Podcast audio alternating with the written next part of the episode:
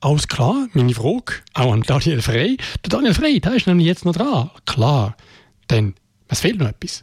Und heute geht es im Freistoß vom Blogger Daniel Frey um einen internationalen Tag gegen Homophobie, Biphobie, Interphobie und Transphobie, der vor genau einer Woche stattgefunden hat. Es geht aber auch um Medien mit Tunnelblick und es geht ums Älterwerden und die Frage, wenn in der Schweiz gleichgeschlechtliche liebende Menschen endlich heiraten können. Eine Fußballmannschaft wird vom Schiedsrichter mit einem Freistoß für die gegnerische Mannschaft bestraft, wenn eine Spielerin oder ein Spieler eine Unsportlichkeit begangen hat. Das ist mein Freistoß mit meinem Blick auf einen stinknormalen Alltag aus meiner einseitigen, parteiischen und queeren Sicht. Für mich ist das was Gruseliges. Das sollte nicht äh, leben, das sollte nicht sein.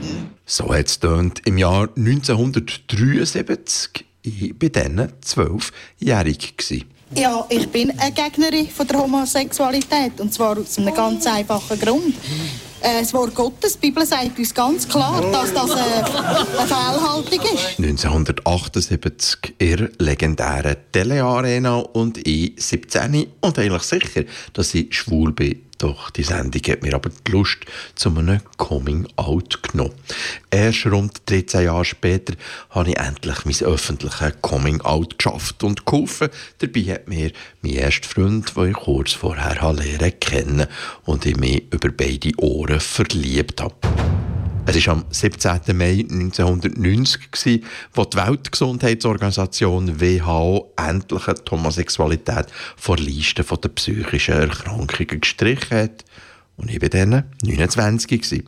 Jetzt bin ich 59 und gehöre im Schweizer Fernsehen der Marco Urlig, der Betreiber der Queer Bar Heaven in Zürich. In unserem Club selber, jetzt in Niederdorf, ist äh, sowas wie eine homophobe Attacke noch nie passiert. Wenn man rausgeht auf die Straße, eigentlich ist das Niederdorf ja ein Ort, wo wir schon seit, seit den 50er Jahren feiern und Bars mhm. haben und eben unseren Ausgang haben.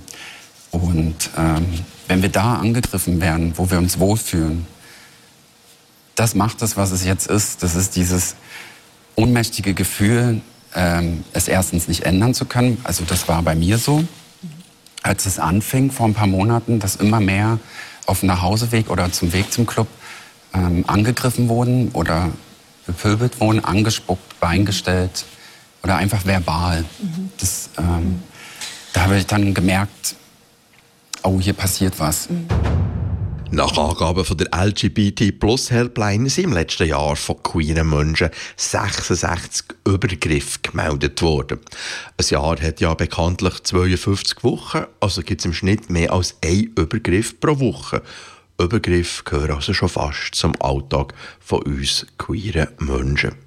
Und dafür habe ich, haben wir den heutigen Freistoß in unserem täglichen Spiel in der heteronormativen Welt sicher verdient. Vor einer Woche war internationaler Tag gegen Homophobie, Biphobie, Interphobie und Transphobie. Die Medien haben erfreulicherweise ausführlich berichtet, haben aber leider vor allem die Homophobie thematisiert und äußerst selten Biphobie, Interphobie und Transphobie. Und für das gibt es noch einmal einen zweiten Freistoß, beispielsweise gegen das Schweizer Fernsehen, wo zwar bei Glanz und Gloria ein Special zum Internationalen Tag gegen Homophobie, Biphobie, Interphobie und Transphobie gemacht hat, aber das Thema ausschließlich mit einer Lesbe, mit zwei schwulen Männern und einer Bifrau diskutiert hat. Wie wichtig die Sichtbarkeit von Trans- und Interpersonen ist, zeigt der Blick ins EU-Land Ungarn. Da hat das Parlament in dieser Woche beschlossen, dass in Zukunft als Personenstand nicht mehr das Geschlecht, sondern das Geschlecht bei Geburt erfasst wird. Ganz offenbar ist gerade in Ungarn noch nicht durchgedrungen, dass Geschlechtsidentität nichts mit dem sichtbaren Geschlechtsorgan zu tun hat, sondern im Kopf stattfindet. Zurück zu Glanz und Gloria. Natürlich gehört in es Glanz und Gloria über Homosexualität auch unser schwule Thronpaar Sven Epine und Michael Graber.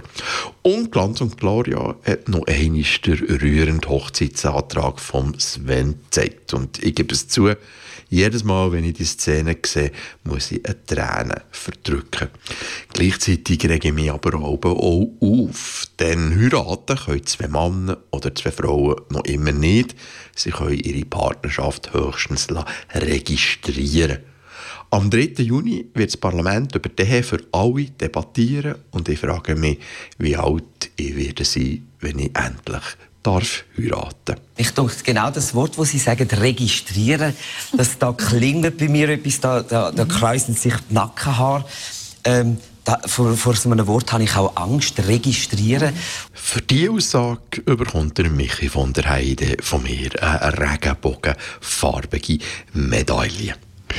Der Freistoß mit dem Daniel Frey ist das gesehen. Tobi Queer Up Radio. Der Daniel Frey bloggt auch. Du findest ihn unter stinknormal.blog.